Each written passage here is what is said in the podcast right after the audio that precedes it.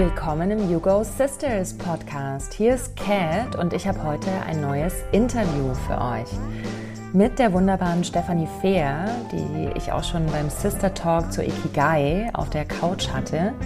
Und heute habe ich sie im Interview. Die Steffi ist tatsächlich meine Nachbarin hier auf Mallorca und sie ist vor dreieinhalb Jahren mit Familie hierher gezogen, also damals auch mit einem drei Monate alten Baby. Und es war für sie auch so ein bisschen der Ausstieg aus dem goldenen Käfig, aus der Münchner Welt, aus der Konzernwelt. Das finde ich ganz interessant. Äh, die Steffi hat tatsächlich mal Flugzeuge verkauft und äh, sie erzählt auch davon, wie sie damals so durch die Weltgeschichte gestöckelt ist und sich gefühlt hat wie 2,50 Meter, ganz wichtig und so. Und es ging darum, Geld zu verdienen und so weiter. Und seitdem sie nach Mallorca ausgewandert ist, hat sich Steffis Leben sehr verändert und auch davon erzählt sie im Interview. Vor allem ihre Sicht auf Erfolg hat sich sehr verändert. Sie spricht darüber, dass sie lange Zeit Erfolg sehr am finanziellen festgemacht hat. Und das ist, glaube ich, was, ja, was viele von uns tun. Also, dass wir alle so diese Überzeugung haben, oder diesen Glauben, dass eine Sache eben nur dann erfolgreich ist, wenn auch gut Kohle dabei rumkommt. Und die Steffi und ich sprechen darüber, wie wir uns von dieser Vorstellung befreien können oder überhaupt erzählt Steffi davon, wie sie für sich Erfolg neu definiert hat. Und wir kommen auch noch an vielen weiteren spannenden Themen vorbei. Zum Beispiel sprechen wir darüber, warum Erwachsenen, Erwachsensein gar nicht immer so cool ist und wir sprechen über Fragen, also was eigentlich gute Fragen ausmachen, Clean Language äh, als Stichwort und darüber, welche Fragen wir uns alle mal stellen sollten. Ja, ihr seht schon, das ist wie immer sehr facettenreich. Unsere Sisters hier sind einfach vielseitig. Von daher viel Spaß beim Interview mit der großartigen und sehr witzigen Stephanie Fehr. Mir ist total wichtig, dass ihr heute mal die Steffi kennenlernt, Stefanie Fehr. Ich kenne sie jetzt schon seit ungefähr zwei Jahren. Also wir kannten uns schon, schon vor Mallorca, haben uns in München kennengelernt, weil äh, Steffi, du kommst auch aus München. Ja. Lebst jetzt schon seit vier Jahren mittlerweile hier, was ja auch echt ein Schritt ist. Also so aus dem Münchner Universum mit Sack und Pack mhm. mit der mhm. ganzen Familie nach Mallorca ziehen, also mit zwei Kindern. Darüber würde ich gerne auch heute mit dir sprechen und auch über das, was so dein Thema ist, nämlich Ikigai. Das äh, hört sich jetzt vielleicht für viele von euch erstmal sehr abstrakt an. Und japanisch, was es ist. das ist ein Thema, mit dem wir beide uns gerade sehr viel beschäftigen auch auf persönlich auf unserer, also ich meine, ich, ich glaube vielleicht alles, was wir gerade so machen, sind Sachen, die uns beschäftigen oder was gerade unsere Reise ist oder wo wir, wo wir gerade total leidenschaftlich sind und uns total hinein vertiefen und was wir glauben vielleicht auch euch interessieren könnte oder wir euch zumindest einladen, mhm. mit uns dahin zu reisen. Ja, und wir möchten auch auf jeden Fall noch mehr mit euch über Ikigai auch sprechen, also euch natürlich auch erzählen, was das eigentlich ist und was sich dahinter verbirgt. Heute haben wir eben schon mal Steffi hier im Interview. Das heißt, du wirst ein bisschen was drüber erzählen, also dass ihr ein Gefühl dafür bekommt, worum es dabei geht. Natürlich werdet ihr jetzt auch Steffi besser kennenlernen und wir schauen mal, wie so Steffis Weg aussieht und wie sie denn hier nach Mallorca auch gekommen ist. Ja, Steffi, herzlich willkommen im Hugo Sisters Podcast. Dankeschön, Dankeschön. Hier im wunderschönen Jeanette. Ich finde das auch eine großartige Sache, dass das Universum uns hier jetzt wirklich so nah auch noch zusammengeschickt hat. Ich auch. Und ich finde es schön, dass wir jetzt mal ein bisschen über dich sprechen. Deswegen als Einstieg einfach mal die Frage, Steffi, wer bist du? Das ist Wer bist du und wenn ja, wie viele, oder? Ich glaube, auch das wieder sehr ersichtlich. Ich glaube, ich bin mal primär eine Frau. Oder das weiß ich, weiß ich sogar ziemlich sicher. Ich bin eine Mama. Ich habe zwei Kinder. Die sind zehn und dreieinhalb. Dann bin ich jemand, der unglaublich begeistert ist von verschiedenen Themen, unter denen es ähm, persönliche Weiterentwicklung, ehrlich gesagt. Natürlich auch das Thema Ikigai, dann die Neurowissenschaften und ansonsten koche ich auch noch wahnsinnig gerne. Ich glaube, das fasst mich mal so ganz kurz zusammen, was so meine größten Leidenschaften im Leben sind. Und natürlich, also meine Familie im Insgesamt, nicht nur die Kinder. schon auch der Max. Und wie zur Hölle bist du in Mallorca gelandet? Ja, da müsste man eher sagen, wie zum Himmel bist du, ähm, wie zum Himmel bist du in Mallorca gelandet. Im Endeffekt ist es eine Geschichte, wenn das ein Film wäre, dann hätte er irgendwann gesagt, hey, das ist so konstruiert, echt jetzt. Aber eigentlich, ich hatte einen, einen Kinderbuchverlag und eine kleine Firma Naturabenteurer und habe mich sehr viel darum gekümmert, wie Kinder die Natur in der Stadt entdecken können. Also es hat mich ähm, sehr viele Jahre schon getrieben. Wie, wie lernt man eigentlich? Wie begeistert man? Wie funktioniert der Kopf?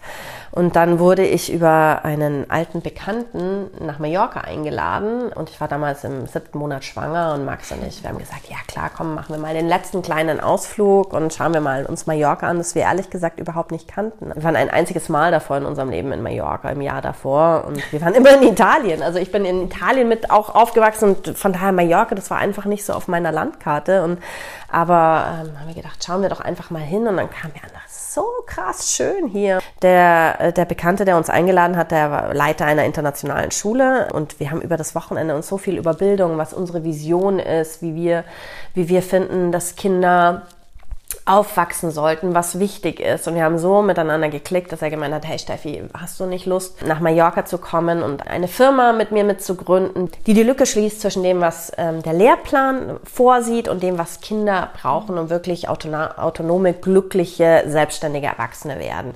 Ja. Und da habe ich gesagt, Institute of Applied Living. Das ist ja ein Traum. Und dann ich so, ja, aber ich habe ja dann ein kleines Baby und ja, so, ja, ist alles kein Problem, komm rüber mit dem Baby und die Romy geht dann hier in die Schule und die war damals sieben und wäre dann eben in, in, in München, in München auf die Schule gekommen, auf die Waldorfschule und ja, dann wird gesagt, hey, ich meine, wenn das Leben dir das so ähm, auf einem Silbertablett präsentiert, ja, und dann habe ich gesagt, okay, einzige Prämisse ist, dass der kleine Zwockel gesund auf die Welt kommt und dann ziehen wir halt um mit einem drei Monate alten Baby. Dann sind wir erstmal, aber wirklich mit leichtem Gepäck, mit ähm, Klamotten und Spielzeug umgezogen. Waren dann da so in Mallorca und meine Tochter, äh, auf die ich nach wie vor unerträglich stolz bin, die hat in dieser Schule von äh, angefangen und das ist zwar eine sehr alternative Schule, aber immer in eine British Cambridge School und hat mit sieben in Year 3 angefangen und konnte weder lesen, noch schreiben, noch Spanisch, noch Englisch. da habe ich auch gedacht, okay, das ist so.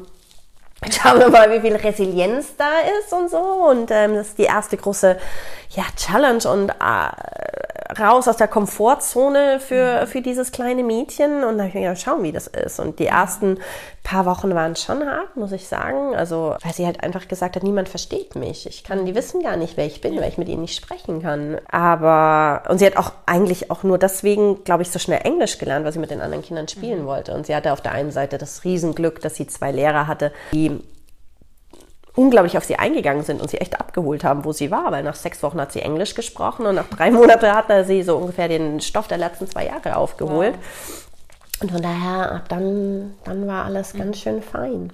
So kam, so kam das mit Mallorca. Ähm, man muss aber dazu sagen, also das klingt jetzt wie so der Beginn einer wunderbaren Love Story und eines wahnsinnig erfolgreichen Unternehmens und wir sind jetzt kurz vor ähm, DAX oder so. Also das mit dieser Idee äh, von dem Unternehmen Institute of Applied Living, das hat dann leider, also nach einem Jahr war die Schule bankrott und mhm. der hatte sich finanziell super übernommen. Damit damit. Ja, also das nichtsdestotrotz muss ich sagen, es war ein Riesengeschenk. Ich meine, wir sind hierher gekommen. Das war der Grund, warum wir hergekommen sind. Und nach einem Jahr war zwar das Projekt am Ende, aber wir wussten, hier sind wir, wo wir sein mhm. wollen und haben vor allem auch gemerkt, dass viele Leute haben gemeint, ja, ihr seid ja so mutig, dass ihr das macht. Wo ich immer dachte, warum mutig? Ich meine, wir können doch immer zurückgehen. Es ist nicht so, dass München uns dann nicht mehr durch die Stadttore reinlässt oder so. Oder? Ja, das vergessen wir manchmal. Ne? Also manchmal ist so dieser Denkfehler, dass eine Entscheidung unumkehrbar ja, genau. ist. Ja? Und wenn man jetzt einmal entschieden hat, nach Mallorca ja.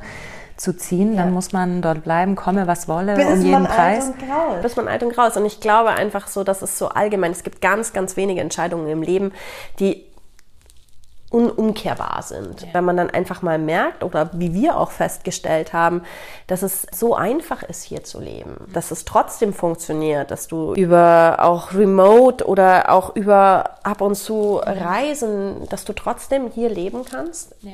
Und man muss ganz ehrlich sagen, die Lebensqualität hier, ich meine, das merkst du selber, ist fantastisch. Ich meine, ich habe noch mal noch eine Komponente hinzu, das sind auch die Kinder. Und in meinen Augen gibt es wenig bessere Orte, um mhm. Kinder aufzuziehen wie Mallorca. Von daher ist es echt super unkompliziert und ich glaube für viel, viele mehr Menschen möglich. Ja, gut. Auf der anderen Seite ist natürlich auch ein Punkt, dass wir und dein Mann ja auch, wir ja. sind alle selbstständig. In der Selbstständigkeit funktioniert es gut. Vielleicht mit, mit Corona jetzt Nein, noch besser. Schau mal zum Beispiel eine Freundin von mir, die arbeitet in Berlin in der Suchtberatung. Mhm. Und die ist ganz normal angestellt und die hat einfach den Deal mit ihrem Chef, mhm. dass sie, weil sie halt in der Suchtberatung aber im Chat arbeitet, also ja. das ist ähm, Chat-Therapie, mhm. die hat den Deal, dass die, glaube ich, einfach alle fünf Wochen eine Woche in Deutschland sein muss. Mhm. Und das ist dann auch ihr Ding, das wird nicht irgendwie subventioniert, dass sie da hinfliegt oder so, das muss ja. sie von sich selber, aber sie kann fünf Wochen dort arbeiten und eine Woche da. Also ich ja. glaube, es gibt schon auch Möglichkeiten. Ich meine, vielleicht ist da auch wirklich Corona eine, eine in, in dem Fall eine Sache, dass man gesehen hat, Remote funktioniert auch, wenn ein gewisses Maß an Miteinander gehalten wird. Weil natürlich auch in einem Team sollte man, es ist schon auch schön, dich hier zu haben. Weißt du, dass wir nicht, ich meine, dass wir, dass wir miteinander sein können. Ja. Ja, und ich meine, jetzt mein Umzug hierher ja. ist ja die volle Corona-Geburt. Ja. Hätte mir vor anderthalb Jahren jemand gesagt, dass ich nach Mallorca ziehe, hätte ich auch gesagt, ja, what? Und äh, wie, wie genau, ja, wie soll das funktionieren? Genau. Ja, und dann halt die Erkenntnis, hey, remote arbeiten funktioniert ganz gut. Und dann halt dieser Schritt hierher, wobei ich ja schon einen Zwischenschritt gemacht habe, eben nach Barcelona. Da auch schon gemerkt habe, hey, also so eine Mentalität von Leuten, mit denen man sich umgibt, das macht auch was mit einem. Also für mich ist das ein Riesenunterschied, in München zu leben, ja. also in, in diesem Umfeld, wo ich natürlich auch beruflich sehr, sehr stark in der Wirtschaftswelt eben unterwegs bin und dann halt wiederum hier in so einem Umfeld, wo einfach die Leute was ganz anderes machen, wo ganz andere Sachen wichtig sind. Also das hat bei mir total viel verändert und das wollte ich dich jetzt auch einfach nochmal fragen. Ich meine, du bist jetzt seit vier Jahren hier. Du siehst das Ganze jetzt mit viel mehr Abstand, ja? Also so wie, wie wir uns da in München im Hamsterrad irgendwie äh, durchwursteln. Und wie, wie ist das für dich? Wie siehst du das? Ähm, ich glaube, ich glaube, das hat ein bisschen was damit zu tun, dass ich vielleicht auch den Abstand brauchte, um meine Definition von Erfolg neu zu definieren. Gewisse alte Glaubenssätze oder vielleicht einfach was mit der Muttermilch aufgezogenes von mir, von mir zu lassen. Dazu braucht es definitiv die Distanz, weil ich finde, ich weiß nicht, ob du mir dazu stimmst, aber München hat schon einen relativ strikten Dresscode oder Living Code, würde ich mal sagen. Also es geht schon, es geht da schon einfach sehr viel dadurch, dass München eine sehr reiche Stadt ist. Es geht sehr viel um Arbeit. Es sind sehr viele Corporates, also große Unternehmen da. Es ist sehr geldgetrieben. Also in München ist es wirklich sehr oft so, dass quasi nach, wie heißt du eigentlich? Die zweite Frage ist, was machst du? Und danach wird entschieden, ob man sich weiter unterhalten möchte oder vielleicht nicht so. Ich habe schon auch für mich festgestellt, dass in München halt Erfolg sehr, sehr an, an finanziellem Status gekoppelt ist. Und einfach dadurch, dass die Stadt auch so teuer ist, gewisse Arten anders zu leben oder gewisse Arten Dinge auszuprobieren, ist halt manchmal einfach ein finanzieller Riegel vorge. Ist einfach schwierig, es ist super mhm. schwierig. Gewisse Sachen, die du in Berlin machen kannst, kannst du in München nicht machen, ja. weil du einfach ähm, die Ladenmieten zu teuer sind, die Wohnungen zu teuer sind, alles. Also es ist schon ein gewisses Leben, was du in München führst oder ein gewisser Preis, den du für ein Leben in München zahlst. Und ja. für München musst du einfach sehr gut verdienen, um ganz gut leben zu können. Um München, diese wunderschöne Stadt so genießen zu können, brauchst du ziemlich viel Geld. Und ich glaube, bei mir hat das viel damit zu tun, ich habe erst wirklich diesen ja, ich habe International Management studiert und dann war es eigentlich irgendwie total klar, dass ich dann in die Wirtschaft gehe, ja, und dass ich dann auch zu einem großen Corporate gehe und dass ich ähm, dann erstmal viel Geld mache. Und ähm, ja, so kam ich irgendwie dazu, dass ich Flugzeuge verkauft habe. ja, und, und ähm, dass, dass ich ähm, meine Kunden Regierungen waren. Und ich war, ich war 2,50 Meter und mit meinem Rollköfferchen und meinem, meinem frisch gekauften René Lassin Jackett ja, und so weiter bin ich da. Ja, mit 25 und bin ich dann da durch, durch die Gegend gestöckelt, okay, und kam mir super großartig vor. Ich habe mir gedacht, ja, das ist Erwachsensein.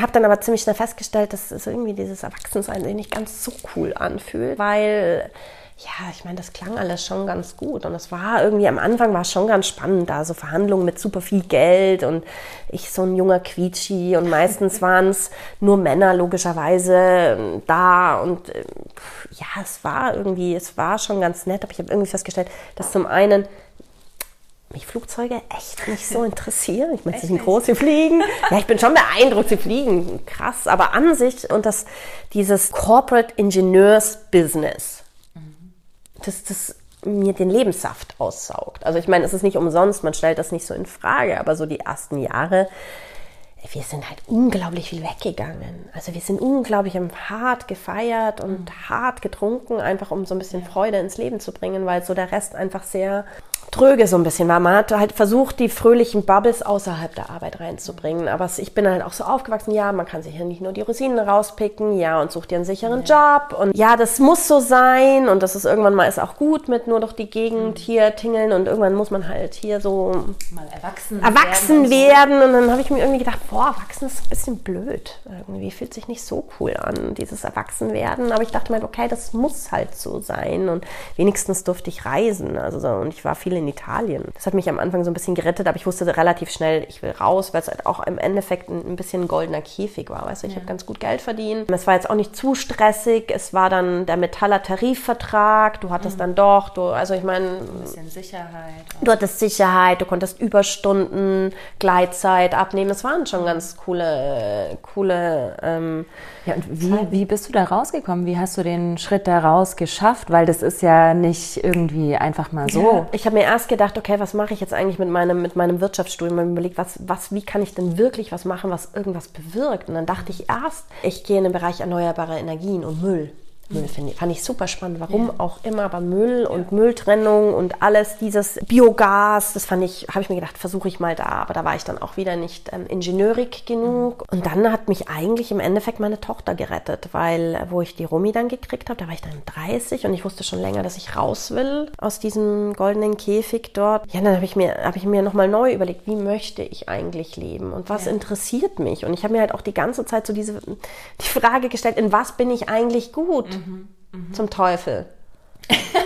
ja, was, was kann ich eigentlich? Und ich wusste ja. so, boah, ich kann viele Sachen okay oder gut, aber ich bin jetzt nicht der Mega irgend das da oder der Mega das da. Und dann habe ich mir gedacht, verdammt nochmal. Und der Max hatte, mein, mein Mann hatte damals immer schon dieses, der hatte immer diese Begeisterung für Sport, der war immer mhm. irgendwo im Sportbereich. Und dann habe ich mir gedacht, mir fehlt diese Be der hat so sein Ding. Ding der hat sein mhm. Ding. Der wusste, der war einfach immer, der hat Sportökonomie da noch studiert, der war dann in, immer in irgendeinem Unternehmen, die in irgendeiner Art und Weise mit Sport zu tun hatten. Und da habe ich mir gedacht, was ist denn eigentlich, was ist meins? Bis mir dann irgendwann kam, hey, ich liebe Bücher. Ich mhm. liebe Bücher, ich liebe auch Kinderbücher und mhm. ich liebe schon auch Unternehmer. Ich mag das ganze wirtschaftliche, ich mag verkaufen, ich mag Projekte, ich mag und dann habe ich gedacht, ich äh, gründe einen Kinderbuchverlag und ich mache es ganz anders wie alle anderen. Ich mache, ich rette Bücher, die nicht mehr gedruckt werden und lasse es animierte Bilder-Hörbücher werden und dann werde ich echt reich und berühmt. ja, auch das nicht so. Der Verlag, im, auch im Nachhinein, war sehr erfolgreich in gewissem Sinne, nicht im finanziellen. Und lange habe ich alles daran festgemacht, dass ja. es einfach finanziell erfolgreich sein muss. Ja. Für das, was ich am stolzesten auf dem Verlag bin, ist einfach, dass ich das geschafft habe, dass dreieinhalbtausend Bücher von meinen Kinderbüchern in südafrikanische Sprachen übersetzt wurden und dann in die Schulen von Room to Read nach Südafrika gebracht wurden, weißt du? Aber das war für mich nicht so, das war, jeder hat mich angeschaut und hat sich immer gedacht, ja, die Steffi, Mai, die Mutti, die versucht halt da mal ein bisschen Unternehmen auf die Beine zu stellen. Ja, und so habe ich mir auch gedacht, okay, dann versuche ich halt das nächste Unternehmen. Das waren die Naturabenteurer, die ich noch nebenher gemacht habe. Das lief schon ein bisschen besser und währenddessen habe ich noch lauter andere Jobs gemacht, um mir meinen Verlag leisten zu können. Aber im Endeffekt so in dem Blickwinkel von München war und bin mhm. ich jemand, der verschiedene Sachen macht, ohne sie erfolgreich zu machen, mhm. nur weil sie nie Geld gebracht. dieses Wahnsinnsgeld gebracht haben. Ja. Aber was sie quasi an, was ich gelernt habe daraus und was ich lernen durfte, sei es der Goloseo Verlag oder auch die Naturabenteurer, ich meine, jedes hat mir jetzt so quasi wirklich unbezahlbare Sachen beigebracht, in was ich kann, was ich mag, wie man sich weiterentwickelt, man Verantwortung für seine Dinge zu übernehmen, für was zu kämpfen, ja. was, was einem wichtig ist. Es war, es war super spannend oder auch diesmal in Sachen, die man, ich meine, ich hatte keine Ahnung von der Verlagswelt, was manchmal total ein Vorteil ist, weil dann weißt du nicht, normalerweise wird so ja. gemacht. Ja, genau. Ich habe viele Sachen ganz anders gemacht und ich hatte viele coole Kontakte. Ich habe mit der Lufthansa geredet, über dass sie meine Bilderbuchfilme haben. Weißt du, das war eine Zeit, wo ich super, super spannendes Leben hat. Und ich glaube, ich habe im ersten halben Jahr oder im ersten Jahr vom Colosseo Verlag mehr gelernt wie in den knapp fünf Jahren damals in der, in der Luftfahrt, weil ja. ich einfach alles selber machen musste. Ja. Ja, und ich glaube wirklich, also das Thema, das du jetzt gerade ansprichst, ist so wichtig, nämlich unsere Definition von Erfolg. Ja. Also was, was ist für uns Erfolg? Und dass wir wirklich alle mal hinschauen, was, was ist da bei mir, was meine ich denn, ja. was Erfolg ist. Und ist das wirklich meine Überzeugung ja. oder ist das irgendwie einfach nur genau, abgespult? Genau. Ja, ist es die was, Gesellschaft oder sind das die Eltern genau. oder ist es wie auch immer? Weil was ich echt sagen muss, was ich so schön finde, letztens habe ich das einen 16-Jährigen gefragt, wann bist du erfolgreich? Und ich meine, ja, wenn ich stolz bin auf das, was ich geleistet habe. Mhm. Hey, und wie geil ist das? Natürlich, das ist es. Wenn du stolz bist auf was du geleistet hast. Mhm. Es muss sich nicht in Geld ausdrücken, es muss sich nicht in öffentlicher Anerkennung ausdrücken, es muss einfach im Einklang mit deinem Inneren sein, mit deinen Werten, mit deinen Glaubensgrundsätzen, auch mit dem Versuch, immer besser zu werden in dem, was du machst, in dem nicht aufzugeben. In, und wenn das in Einklang bist, dann bist du erfolgreich. Womit wir mitten im Thema sind. Ja. Nämlich Ikigai. Ja, also ja. Was, was du jetzt gerade gesagt hast in der letzten Minute, das ist ja genau das, worum es bei Ikigai geht. Balance zu finden für sich persönlich, im Innen, im Außen, also mit sich im Reinen zu sein, im Außen einfach das zu tun, was man tun möchte. Mit also den was, Menschen, genau. Genau, mit, mit den Menschen. Mit den Menschen, die man, die man ähm, mit denen man sich umgibt. Und umgibt heißt nicht nur, es ist nicht nur die Familie oder der Partner, es ist in jedem Bereich deines Lebens mit den Menschen, denen du dich umgibst. Und Ikigai ist, wie wir schon gesagt haben, japanisch. Iki heißt Leben und Gai heißt Wert. Und das kommt von der Muschel. Also mhm. früher wurden halt mit Muscheln waren etwas besonders Wertvolles. Die waren bemalt und dann hat man die auch als Zahlungsmittel eingesetzt. Also es ist eigentlich der Wert des Lebens, der Lebenswert. Oder ein bisschen salopp auch gesagt, Ikigai ist der Grund, warum man morgens gerne aufsteht. Ich beschäftige mich ja jetzt da schon eine ganze Weile damit und wir uns sehr intensiv miteinander, wie man Ikigai quasi in es ist ein altes Konzept auch, das gibt schon lange, das ist das Wort, das, das Wort ist ein ganz alltägliches Wort in Japan, aber wie man, wie man das eigentlich in die heutige Zeit bringen kann und wie man das auch anwenden kann. Und im Endeffekt ist es eine wunderschöne Struktur, also Ikigai schaut einfach auf dein ganzes Leben und nicht mhm. nur meinetwegen den Bereich der Arbeit, sondern es ist alles, alles was du tust, also alle deine Aktivitäten, mit wem du es tust, ähm, also mit wem du dich umgibst deine, deine Beziehungen und aber auch deine Rollen im Leben. Wie bist du eine Mutter, eine Schwester, eine Tochter, ein, eine Mama, eine Mitkollegin äh, bist ähm, oder ein Kollege. Und das alles muss im Einklang sein mit deinem Inneren, also mit deinen Werten. Viele von uns gehen vielleicht ein ganzes Leben, ohne sich Gedanken darüber zu gemacht haben, was sind denn eigentlich meine Werte, meine Glaubensgrundsätze, ja. was sind meine, meine heiligen Werte, was sind Sachen, die sind für mich unantastbar, was ist für mich existenziell wichtig. Und der andere Bereich ist, wie bin ich denn im Hier und Jetzt? Kann ich überhaupt im Hier und Jetzt sein, so wie ich lebe? Oder brauche ich noch Hilfe, um hier im Hier und Jetzt zu sein und auch dankbar zu sein für das, ja. was ich habe? Also Ikigai geht darum, man kann sich es ein bisschen vorstellen, auch wie ein Garten mit verschiedenen Bereichen und überall, wo du Aufmerksamkeit hinrichtest oder gießt und wässerst und pflanzt, alles trägt dazu bei, dass dein Garten schöner ist und dass du ein erfüllteres Leben hast. Und ich glaube, das ist ja das, was wir alle Menschen irgendwie gemeinsam haben. Wir wollen ein erfüllendes Leben füllen, ja. indem wir auch mal glücklich sind. Das auf jeden Fall. Aber es muss irgendwie erfüllend sein. Das, was wir tun, muss Sinn haben. Ja, und auch gerade jetzt, ja. ja, also gerade in einer Zeit, wo wir halt nicht so sehr im Außen leben können, wie wir es die letzten Jahre getan ja. haben, wo man eben mal schnell dahin fliegen kann oder dahin fliegen kann und dann auch eben bestimmte Situationen verlassen. Ja, ja und, und vermeiden ähm, kann. Ja? Weil du kannst dich mit so viel Lärm umgeben. Und jetzt ja. bist du wirklich mehr gezwungen, mit dir zu sitzen, im wahrsten Sinne ja. des Wortes manchmal. Und da stellen, glaube ich, da stellt man schon oft fest, dass es so ein bisschen knirscht im Getriebe. Und ich denke so, irgendwie, irgendwas ist hier nicht so, fühlt sich irgendwie nicht so gut an.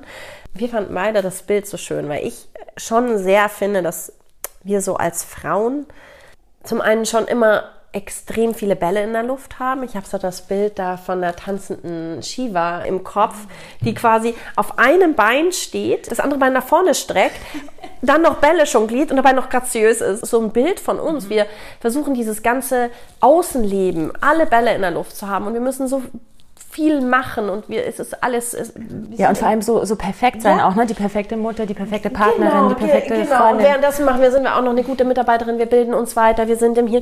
Und während wir das alles versuchen in der Luft zu halten, stehen wir auch noch auf einem Bein, müssen schauen, dass der Blick trotzdem nach außen gerichtet ist und dass der Kopf nicht macht und dass wir nicht umfallen. Und ich glaube, das ist genau der Grund, warum wir auch das machen, was wir machen wollen. Wir wollen, dass wir so dastehen können, aber stehen können, ohne ja. dass wir wackeln, dass ja. nur noch alles im Kopf macht und dass trotzdem die Dinge in der Luft bleiben. Und ich ja, und ehrlich gesagt auch fest auf beiden ja, Beinen stehen würde ich gerne und nicht so balancieren die ganze genau. Zeit. Und ich glaube halt einfach, das ist, darum sind wir da wieder die Balance zwischen innen und außen. Und was ich eben an Ikigai so mag, ist, durch die Struktur der Kreise kannst du dir das vorstellen, wie als ob du einen Tisch deckst und da Schalen draufstellst. So jedes hat seinen Platz. Wir schauen uns nicht unser ganzes Leben an, was einem dann wirklich eher wie erschlägt. Weil wo ja. fange ich an? Das ist ein bisschen wie wenn ich in einen Raum komme, wo super viel Chaos ist, wenn ich mir nicht ein Eck aussuche. Ja dann bin ich wie gelernt und fange nirgendwo an, weil ich überhaupt nicht weiß, wo denn soll ich denn jetzt wo überhaupt anfangen? anfangen? Wo anfangen? Aber sobald ich eine Kiste habe mhm.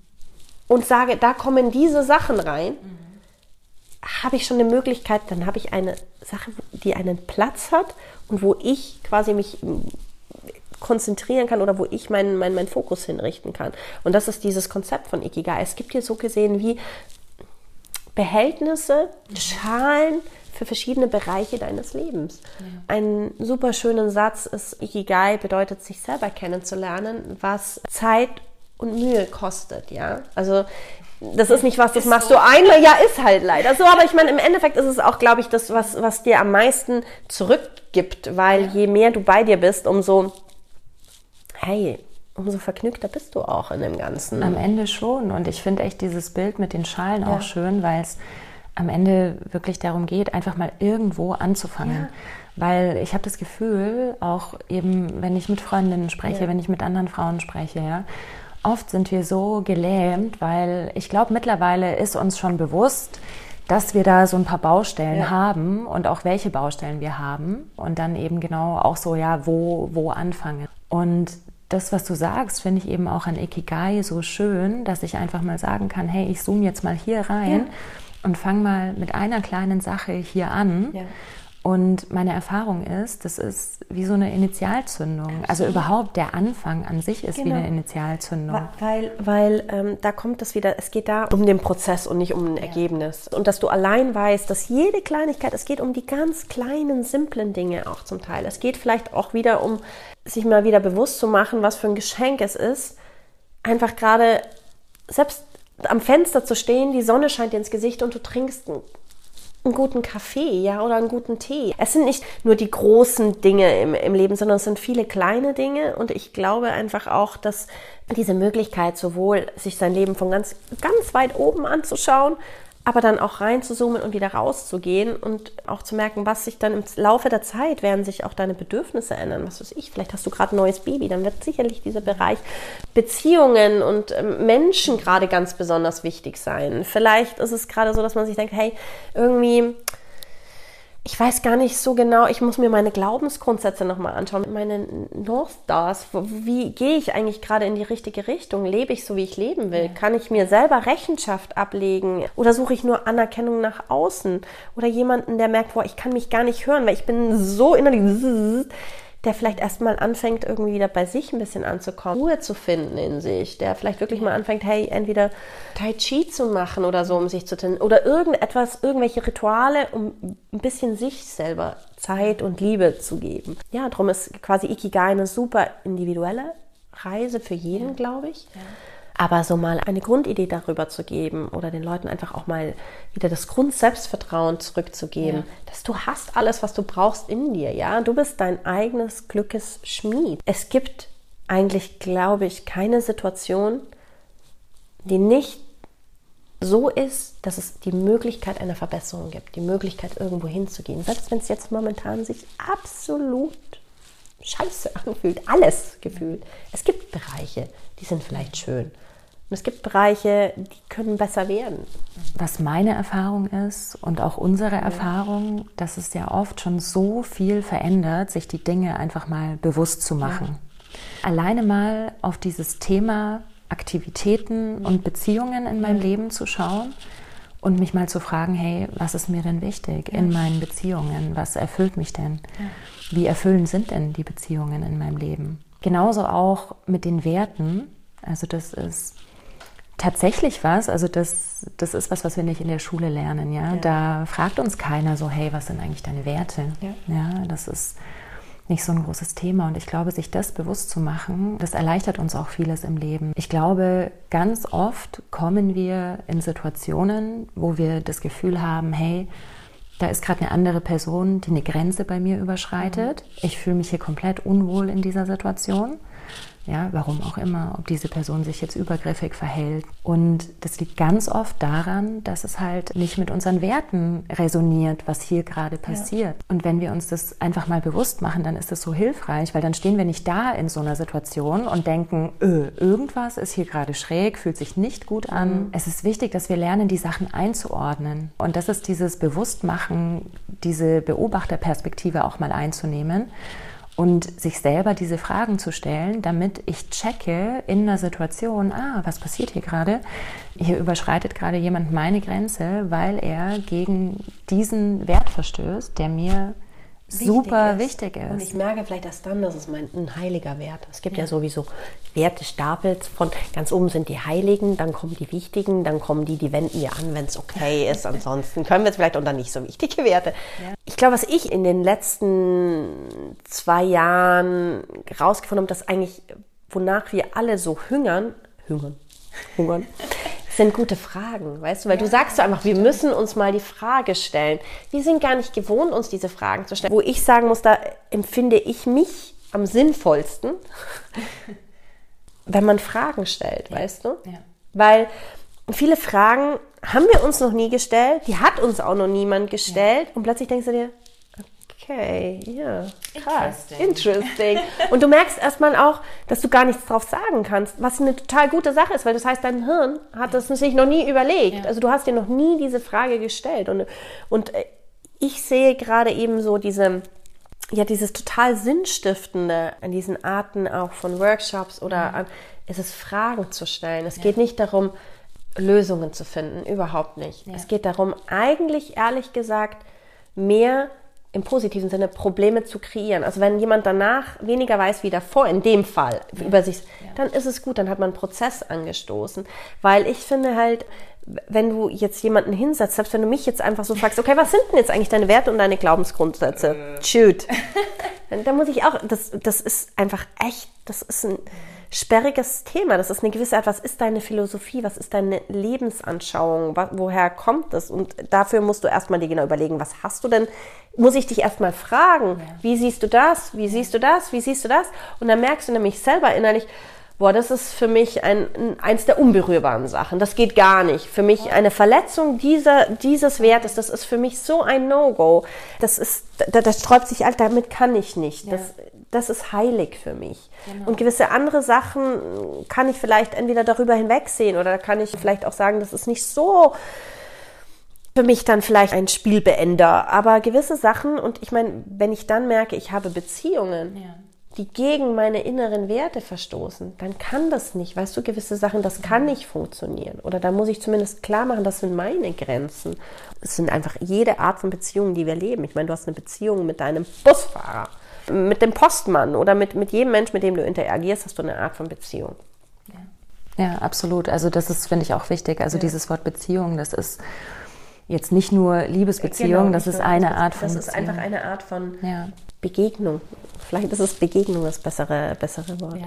Ich finde es mega, was du ansprichst mit den Fragen, weil das ist genau das, worum es mir auch geht. Also, dass wir, dass wir mal anfangen, uns diese Fragen zu stellen uns bestimmte Fragen ja. zu stellen. dass wir dann eben nicht den Anspruch haben, wir müssen da jetzt übermorgen die Antwort in Genau. drei Sätzen Genau. drunter schreiben können, ne? sondern dass wir uns auch mal die Freiheit geben, da mal ein bisschen rumzuprobieren. Und jetzt kommt eben das Entscheidende auch mit Hugo Sisters, dass wir uns verdammt nochmal drüber austauschen. Lasst uns drüber sprechen. Was sind deine Fragen? Was sind deine Gedanken dazu? Was habe ich für Gedanken dazu? Ja. Ja. Einfach um in so einen Prozess zu kommen. Ich, ich glaube auch nur, dass es nur, weißt du, es geht, es geht da um, um, um auch um Geschichten zu erzählen und Geschichten bringen nichts, wenn sie nicht geteilt werden. Durch Beziehungen oder Begegnungen werden wir wir. Oder es macht überhaupt keinen Sinn, sich in einer gewissen Art und Weise zu verhalten, wenn es da keine Gemeinschaft gibt, die das auch wiederum wozu? Ich, mu ich muss nicht, ich muss keine gewissen Werte wie ich nehme niemandem etwas weg oder ich beleidige niemand. Wenn da kein niemand, also wenn da niemand ist, dann ist wie kein Grund. Früher hat man immer gesagt, ja, es sind so viele, es gibt so viele Tabuthemen und es gibt eigentlich keine Tabuthemen mehr. Und das finde ich zum Beispiel überhaupt nicht. Es gibt noch super viele Tabuthemen. Es sind so diese großen, offensichtlichen Tabuthemen weg. Ja, wir dürfen heute alle darüber reden, dass wir unsere Regel haben. Also das ist kein Tabuthema mehr. Uhu.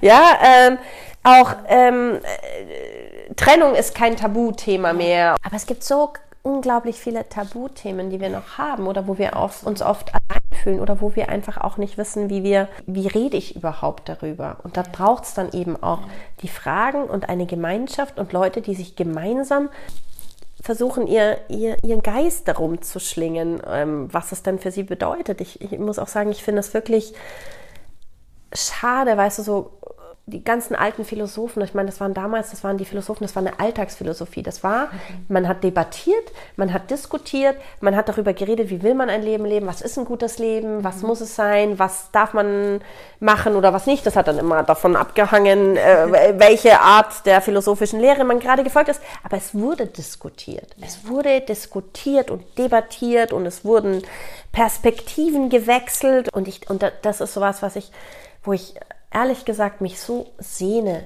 auch danach, wo ich so ein tiefes Bedürfnis habe nach guten, tiefen Gesprächen und auch, auch Fragen, die mich herausfordern und die mich auch zwingen, meine Perspektive zu wechseln, die auch ganz genau mal einen Blick drauf richten, so, ähm, okay, da, wir denken in Schubladen, da hast du mal wieder eine Schublade aufgemacht. Und Ja. ist das so? Bist du wirklich sicher, dass das so ist? Ja, absolut. Also ich sehe das wirklich ganz genau so.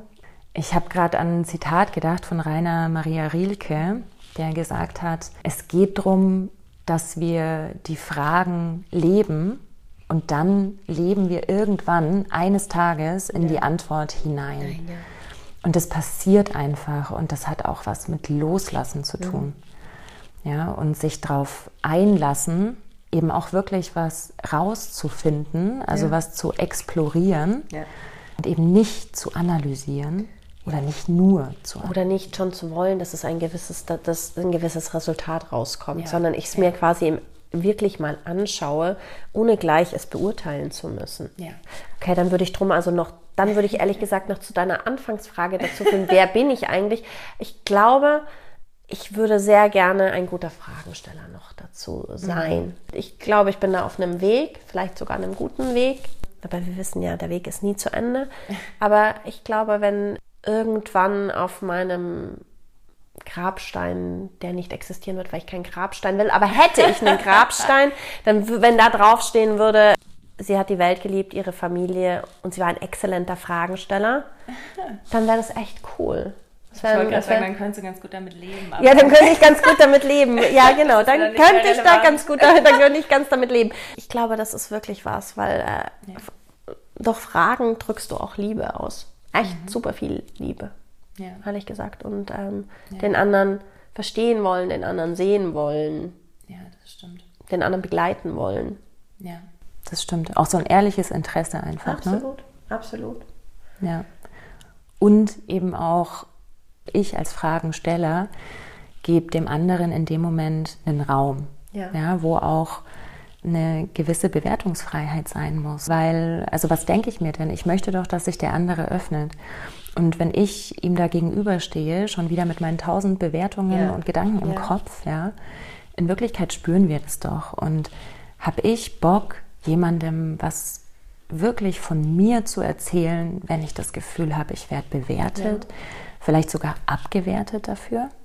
Ja, oder sich ein gewisses Bild ähm, erfüllen musste. Und bin ich auch so dankbar, dass wir die Clean Language quasi gefunden haben, wo man aus zwei, eigentlich zwei verschiedenen Gründen. Zum einen, aus einem, weil ich das einfach genau richtig finde, weil du musst genau einen Raum schaffen, wo etwas passieren kann. Ja. Das ist das eine. Und wo so wenig wie möglich von dir mit drin steckt, was in irgendeiner Art und Weise beeinflusst, manipuliert, dem anderen das Gefühl auslöst, er müsste in gewisser Art und Weise antworten. Aber das ist das eine und das andere ist, glaube ich, echt eine ganz, auch etwas, wo ich ehrlich gesagt wirklich erst im, im letzten Jahr so drauf oder die letzten zwei Jahre drauf gekommen bin, dass ich immer so versucht habe, für alle Menschen Probleme zu lösen. Ja, also weißt du, ich, ich war schon immer jemand, wo die Leute, weil man mit mir ganz gut reden kann, weil ich nicht beurteile. Und ich dann halt immer mir es angehört habe und dann versucht habe, eine Lösung dafür zu finden. Und das ist aus verschiedensten Gründen schwierig. Zum einen manchmal hast du nicht mal den Auftrag, die Lösung dafür zu finden. B macht es das für die anderen Leute auch bequem. Und C ist es auch einfach, es ist nicht mein Job. Ein jeder muss selber seine Lösungen finden und er braucht nicht mich, um die Lösungen zu finden. Und ich glaube, äh, dass ich aber schon einen ganz gewissen ich habe mal den Satz gehört, warum muss ich denn die Welt retten? Will ich damit meine Existenz auf dieser Erde rechtfertigen? Oder warum muss ich alle retten? Oder retten. retten ist es so ein bisschen. Ich glaube, so ein bisschen aus irgendwelchen Gründen war das das schon bei mir. Und ich glaube, dass ich schon auch gebeten wurde zu retten, aber auch, dass ich sicherlich auch gerettet habe, wo niemand gerettet werden wollte. Ja, Ähm, halt vielleicht auch so mit dem Gedanken, ja, ich bin okay, Ja, ne, genau. wenn ich anderen helfe. Genau, genau, ich bin okay. Und weil ich mir es ja immer gut geht, weil ich ja so viel Energie habe und weil ich ja Wonder Woman bin, komme ich da mit meinem Umhang und rette euch alle, ob ihr jetzt gerettet werden wollt oder nicht. Und wenn nicht, dann schubse ich euch halt kurz ins Wasser. Nein, das stimmt nicht. Ins Wasser habe ich nie jemanden geschubst, nur um ihn zu retten. Aber es ist sehr viel Energie, die dabei drauf geht. Und es ist eine Energie, die ehrlich gesagt besser bei dir selber aufgehoben ist. Entscheidungen treffen zu dürfen, egoistisch mit meiner Energie umgehen Ja. zu dürfen, dass ich meine Energie für mich behalte und dass es genügend Sachen bei mir auch gibt, wo ich mich fokussieren kann. Ich muss da jetzt nicht ähm, das bei anderen äh, Leuten suchen. Das hat mir, weiß nicht, unglaublich viel Freiheit gegeben. Und das war so ein großer, das war, weißt du, meine Identität war so damit verknüpft, dass ich die bin, zu der man geht, wenn es einem nicht gut geht und danach macht es die Steffi schon wieder heile. Ja, ich habe einfach beschlossen, ich mache das noch maximal eigentlich für meine Kinder. Und selbst die können sehr viel mehr selber. Die wollen eigentlich auch nur, dass man ihnen zuhört. Okay, ab und zu ein Pflaster draufklebt und, und heile, heile Segen singt. Aber, aber eigentlich, dass ich einfach ein Anrecht darauf habe, dieses, dass ich nicht ein schlechter Mensch bin. Ich meine, es geht immer darum, wenn jemand jetzt, weißt du, jeder, der zu mir kommt, sagt, mir geht's gerade richtig, richtig dreckig und ich brauche dich jetzt. Ich glaube, da hat sich schon bei mir oder tut sich immer noch viel. Ich glaube, es ist noch nicht ganz weg, es ist so ein großer Teil von mir, dieses Retten, weil ich kann, weißt du? Ja. Ähm, Absolut. Absolut. Und das ist ja auch spannend, also was da an Dynamiken passiert. Da äh, machen wir auch nochmal eine Folge dazu zum Dramadreieck. Ja, Weil da kommt Drama- nämlich ja. der, der Retter auch vor. Oft ist es ja auch so, dass man sich dann als so vermeintlicher Retter eben Leute aussucht, die sich halt in so einer Opferhaltung ganz wohl fühlen.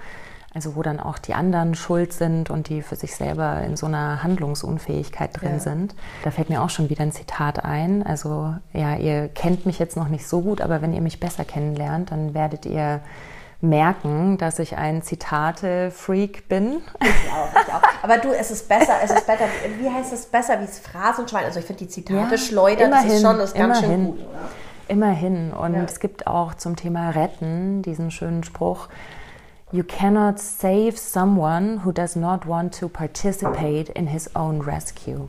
Ja, Und das ist so, also du kannst niemanden retten, der eben sich nicht an seiner eigenen Rettung beteiligen möchte. Ne?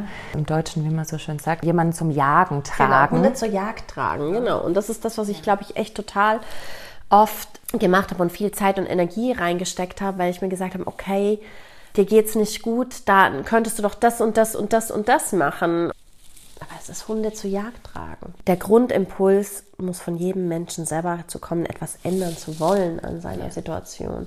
Und dann kann man fragen, wie würdest du das machen oder hast du einen Tipp für mich? Aber das ist schon was anderes, wie wenn jemand nur weint und dann sagt man ihm schon, was da möglich ist. Geht halt derjenige auch nie in die Selbstverantwortung. Ja. Er muss nie reingehen, weil halt jemand anders Verantwortung übernimmt. Genau. Steffi, zum Abschluss. Ja stelle ich dir die gleiche Frage, die Ned und ich allen Podcast-Gästen stellen. Und diese Frage ist, was ist dein Shoutout, was ist deine Botschaft, deine persönliche Botschaft an alle Frauen da draußen? Habt mehr Spaß. habt mehr Spaß. Nein, ernsthaft. Habt mehr Spaß. Ernsthaft habt mehr Spaß. Ernsthaft habt mehr Spaß. Ich meine, das ist so ernst. Lacht mehr, seid mehr blödsinnig, seid mehr leicht. Macht mindestens einmal am Tag irgendwas Verderbtes. Redet mehr Quatsch. Einfach nehmt das Leben ein bisschen leichter und extrem fröhlich, weil es ist ein großartiges Leben, ehrlich gesagt.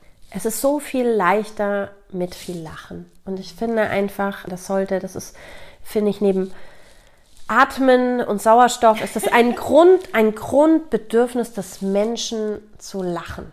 Ja. Und zu lachen und fröhlich zu sein und ähm, zu spielen. verspielen. Einfach genau, zu spielen. Hopserlauf machen. Wann habt ihr das letzte Mal Hopserlauf gemacht? Ich fordere, mein Shoutout ist Hopserlauf.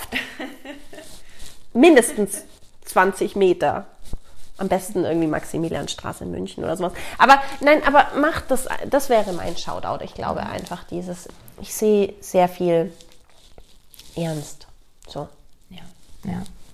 Ja, und ich glaube, ich würde da gern was Kleines ergänzen. Was? Auch so dieses, ja, dass wir uns selber einfach auch nicht so ernst nehmen. Ja. Weil dieses Ganze so perfekt sein müssen, ja. stark sein müssen, da nehmen wir uns ja auch schon selber ganz schön ernst. Absolut. In Wirklichkeit. Absolut. Und ich glaube einfach, wie du es gesagt hast, es geht nichts über Spielen. Einfach spielen. Das Leben ist auch in gewisser Art und Weise, ist ein Spielen und wir müssen uns, ich glaube, wir nehmen mehr am Leben teil, wenn wir mehr verspielt sind und in unseren Beziehungen mit unseren Mitmenschen, mit uns selber hilft verspielt sein oder ich nenne es so ein bisschen quer, einfach blödmopsig sein. ist für mich quasi eines der, der wichtigsten Dinge im Leben. Ja. Ja. So, das Salz in der Suppe. Mhm. das war jetzt Phrasenschwein. Das war, das war jetzt ehrlich gesagt sehr Phrasenschwein. Ja, das Salz in der Suppe. Aber ich habe mir gerade überlegt, ich habe dann auch nicht, ich habe jetzt auch kein anderes schönes Bild, was äh, das Salz in der Suppe irgendwie widerspiegelt. Aber ja, das ist das A und O und drunter sollte man es einfach nicht machen. Ja. Bin ich voll dabei. Ja? Deswegen, also ich würde sagen, wir beide Hopsa gehen jetzt erstmal da raus, hopsen. wir hopsen uns eins und verschrecken ein paar Mallorquiner hier. Ähm, ja, das ist absolut, ich, das machen wir jetzt. Und ähm, Danke, Steffi, dass du uns hier mitgenommen hast auf deine Reise, mhm. auf deine persönliche, ja, so viele Themen mit uns geteilt hast. Und ich freue mich auch, dass wir jetzt an der Stelle schon mal ein bisschen über Ikigai gesprochen haben. Denn ja, das ist was, worüber wir noch mehr mit euch sprechen wollen, also worüber wir euch auch noch mehr erzählen möchten hier im Podcast ja. und auf Instagram. Ja, da kommt stay, definitiv noch tuned. was. Ja, da kommt auf jeden Fall noch einiges. Stay tuned und wir sehen uns bald wieder und hören uns bald wieder in der Sisterhood. Bis bald. Bis